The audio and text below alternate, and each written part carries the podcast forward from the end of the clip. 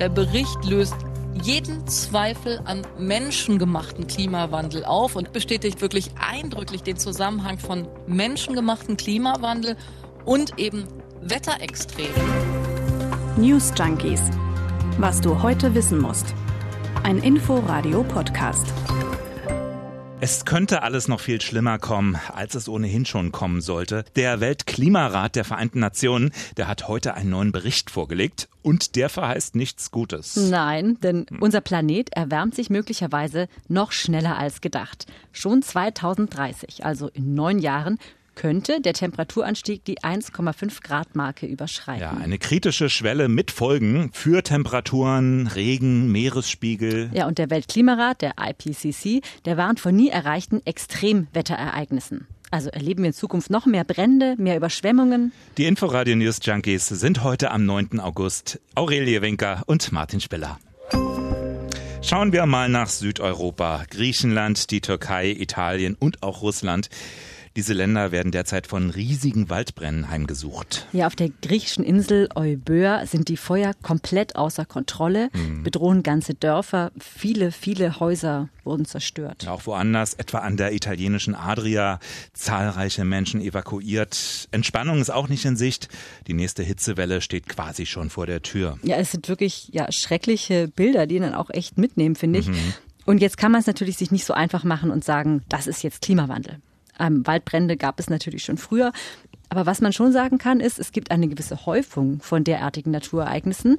Und darüber haben wir heute im Inforadio auch gesprochen mit Professor Mujib Latif. Der lehrt Klimadynamik am Geomar Helmholtz Zentrum für Ozeanforschung in Kiel. Wir sehen also einen Temperaturrekord nach dem anderen und das führt eben dann zwangsläufig einerseits zu mehr Hitzewellen, äh, und auch neuen Temperaturrekorden, wie wir es ja beispielsweise im westlichen Kanada gesehen haben, bei uns 2019 neuer Temperaturrekord. Aber andererseits, weil wärmere Luft auch mehr Wasserdampf halten kann, dann auch zu mehr extremen Niederschlägen. Ja, bis hin zu Hochwasser und Überschwemmung.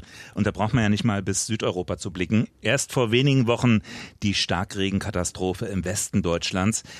Anders Levermann ist Physiker am Potsdam Institut für Klimafolgenforschung und der stuft das so ein. Es geht ja nicht darum, ob das letzte äh, Starkniederschlagsereignis vom Klimawandel beurteilt wurde, sondern was tatsächlich in der Zukunft passiert. Und was wir gerade schon gehört haben und was seit 1843 in der Physik bekannt ist, das Clausius-Clapeyron-Gesetz, das heißt, wärmere Atmosphäre hält mehr Wasserdampf. Und dieser, dieses zusätzliche, dieser zusätzliche Wasserdampf, der entlädt sich in Starkniederschlagsereignissen. Und deswegen müssen wir davon ausgehen, dass Starkniederschlagsereignisse und Überschwemmung immer häufiger, immer häufiger in der Zukunft passieren, wenn wir nicht aufhören, den, den Planeten zu erwärmen.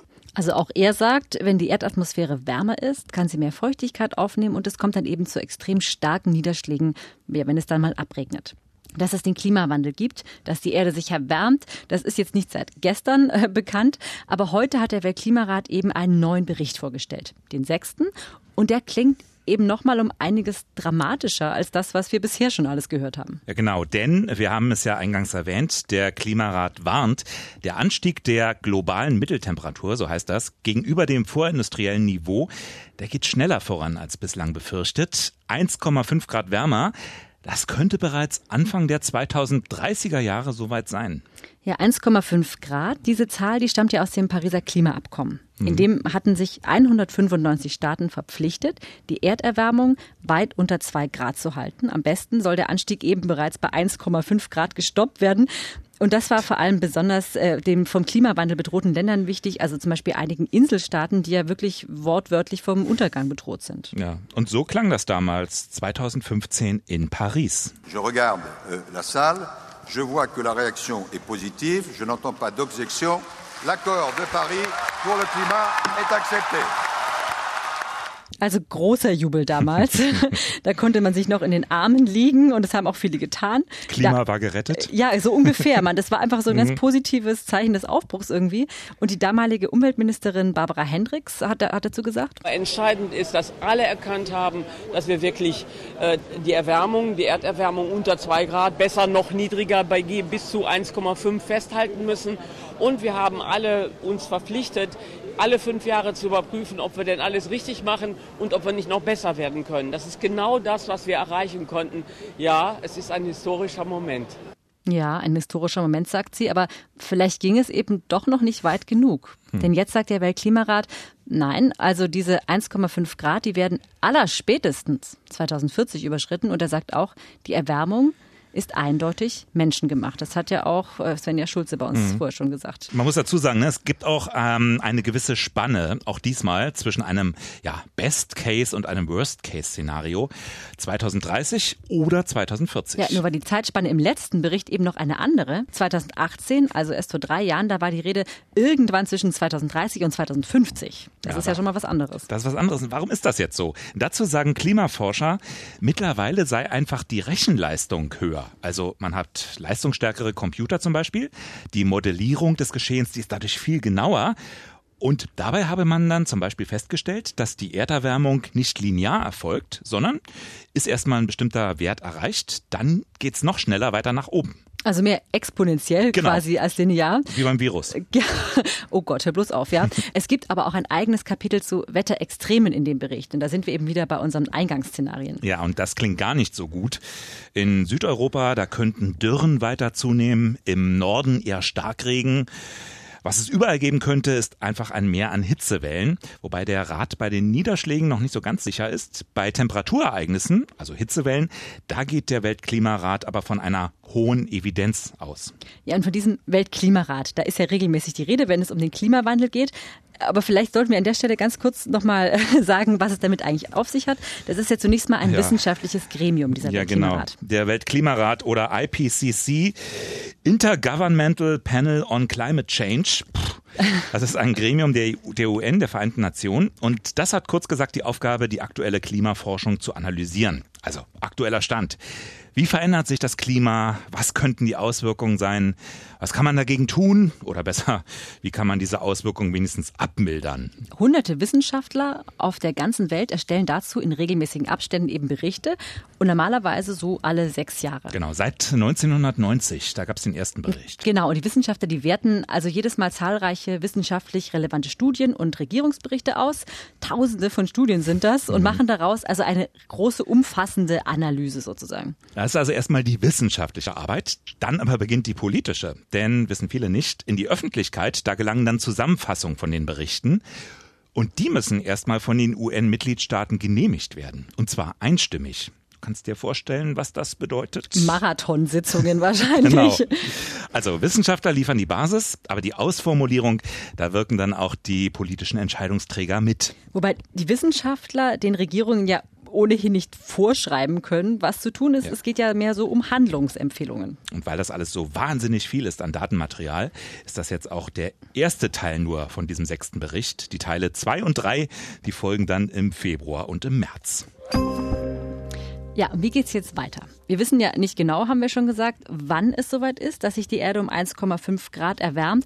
Aber dass die Erwärmung eben auf diese 1,5 Grad begrenzt werden kann, das ist wohl nur noch wenig realistisch. Das hat auch Mujib Latif heute bei uns im Inforadio gesagt. Die 1,5 Grad sind kaum zu schaffen, zumindest wenn man sich die politischen Verhältnisse ansieht. Wir sind im Moment auf Kurs 3 Grad und es müsste wirklich schon ein Wunder geschehen in der Weltpolitik, wenn wir das Ruder wirklich so schnell herumreißen könnten, dass wir die 1,5 Grad noch halten können. Das sehe ich ehrlich gesagt nicht.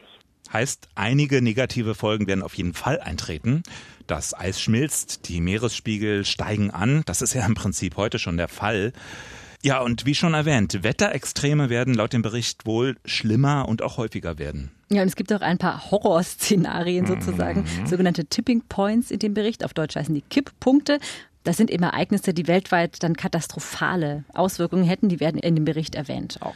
Unser ARD-Umwelt- und Klimaexperte Werner Eckert, der hat das im Interview so eingeordnet. Vor allen Dingen hat man auch ein paar Dinge jetzt dazugenommen, die ähm, besorgniserregend sind, die einem wirklich Angst machen können, die aber extrem unwahrscheinlich trotzdem bleiben. Man hat trotzdem gesagt, weil die Folgen dann so schlimm wären, müssen wir uns auch mit solchen eher unwahrscheinlichen Dingen beschäftigen, wie dem Fakt, dass ähm, der Golfstrom kippen könnte, also die atlantische Strömung äh, kippen könnte, oder dass die, ähm, der antarktische Eisschild ähm, große Teile seiner Masse verliert. Das hat dann über Jahrhunderte dramatische Folgen. Zumindest angesprochen ist das jetzt. Also diese dramatischen Ereignisse, die sind unwahrscheinlich, aber eben nicht ausgeschlossen.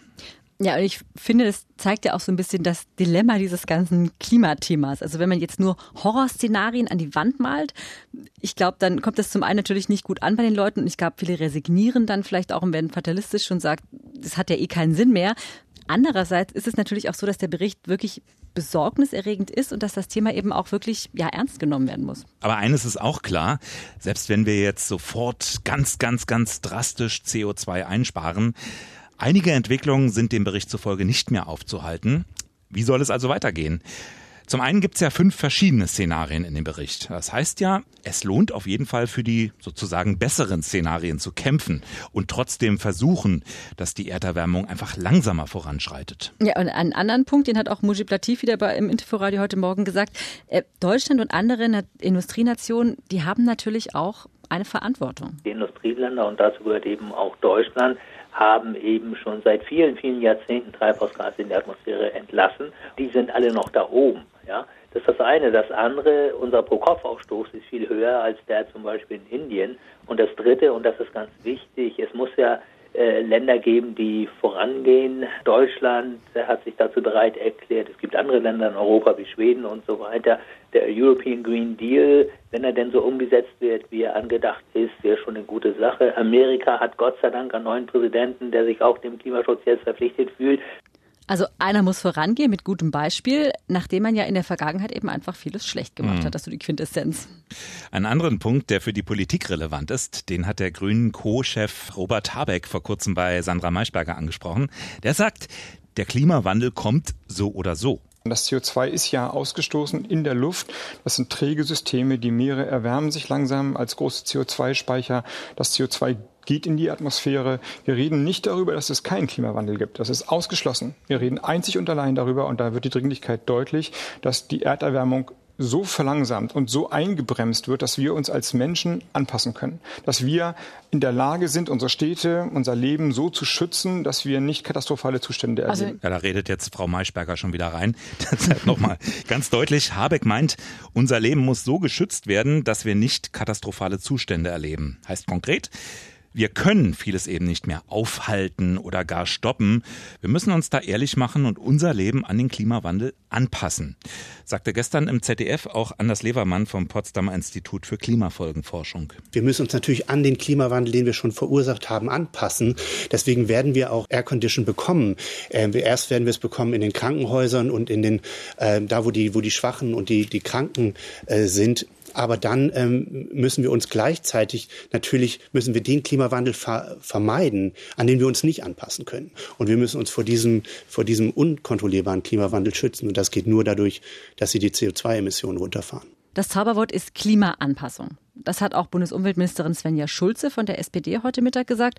Und sie hat auch gesagt, was sie sich jetzt als erstes konkret vorstellt. Mein Ministerium wird jetzt drei Dinge vorantreiben. Erstens überarbeiten wir das Hochwasserschutzprogramm äh, hinsichtlich eines besseren Schutzes vor Sturzfluten, wie wir sie gerade äh, in Mittelgebirgen erlebt haben. Zweitens legen wir den Risikokommunen nahe, rasch ein Hochwasseraudit vorzunehmen. Das äh, finanzieren die Länder und es deckt eben schnell Schwachstellen auf. Und drittens muss die Klimaanpassung zur staatlichen Daueraufgabe werden und zwar von Bund äh, und Ländern zusammen. Das soll da auch im Grundgesetz äh, festgehalten werden. Und damit können wir dauerhaft äh, die Finanzierung für diese nationale Herausforderung sicherstellen.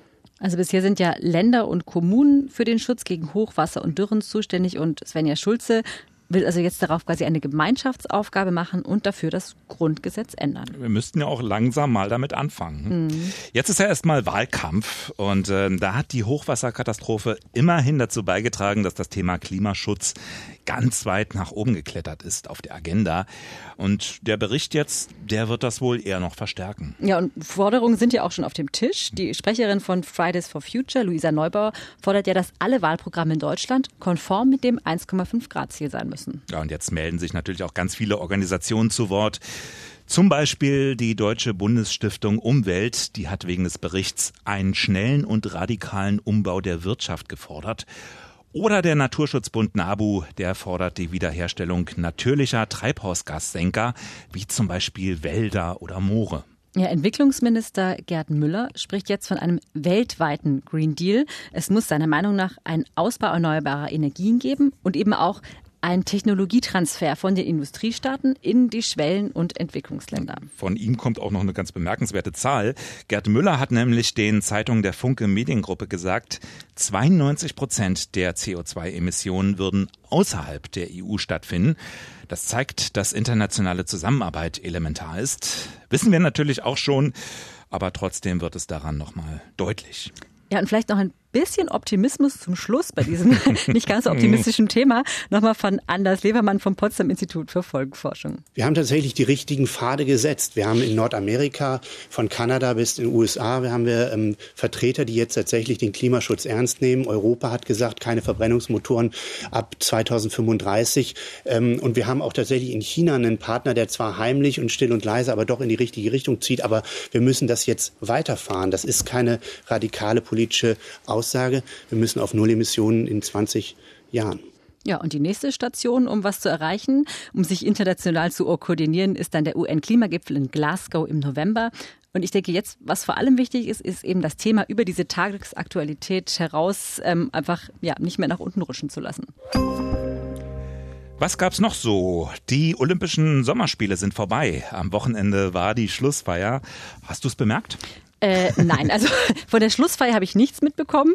Äh, diese zwei Olympiawochen habe ich, ich habe mich schon gefreut, ehrlich gesagt, wenn ich diese Berichte immer gehört habe, auch im Radio von diesen jubelnden Sportler, denn irgendwie mhm. ist ja Olympia, finde ich, immer so ein bisschen der Moment von auch so mal Sportarten, die sonst nicht immer im Fokus mhm. stehen. Mhm. Also die Skaterinnen zum Beispiel, das habe ich noch da total im Ohr, wie die irgendwie sich auch gegenseitig zujubeln und was für eine tolle Community das ist. Große Aber, Emotionen. Ja, ja, total. Aber es ist jetzt auch nicht so, dass mir jetzt diese Woche was fehlt, muss ich gestehen. Ich muss gestehen, ich habe genau null null Minuten gesehen. Wahrscheinlich genauso viel wie der durchschnittliche Japaner. Dort denken heute viele an etwas ganz anderes, hm. nämlich an den Atombombenabwurf auf Nagasaki, heute vor genau 76 Jahren. 70.000 Menschen kamen allein durch die direkte Einwirkung ums Leben. Das muss man sich mal vorstellen. Ja, und dazu viele, viele Opfer dann in den Folgejahren ne, durch die Radioaktivität. Der Bürgermeister von Nagasaki hat die japanische Regierung deshalb abermals dazu aufgerufen, sich einzusetzen für die Abschaffung aller Atomwaffen und zum Beispiel dem UN-Vertrag zum Verbot von Atomwaffen beizutreten. Dem übrigens auch Deutschland bis heute nicht beigetreten Allerdings. ist. Allerdings. Ja. Nagasaki war die zweite Stadt, die Opfer wurde eines Atombombenabwurfs. Die erste war Tage zuvor Hiroshima. Und dort hatte man gehofft, dass es die Teilnehmer der Olympischen Spiele eine Schweigeminute für die Atombombenopfer einlegen würden. Hm. Gute Idee, oder? Eigentlich schon, Und? aber das, das IOC, das Internationale Olympische Komitee, hat das leider abgelehnt. So macht man sich im Land nochmal so richtig beliebt. Absolut. Wir hoffen, wir sind weiterhin beliebt bei euch und sind morgen wieder am Start. Und vergesst nicht, uns zu abonnieren, uns zu liken, Kommentare zu hinterlassen. Wir freuen uns auf euch morgen wieder. Ciao. Tschüss. News Junkies.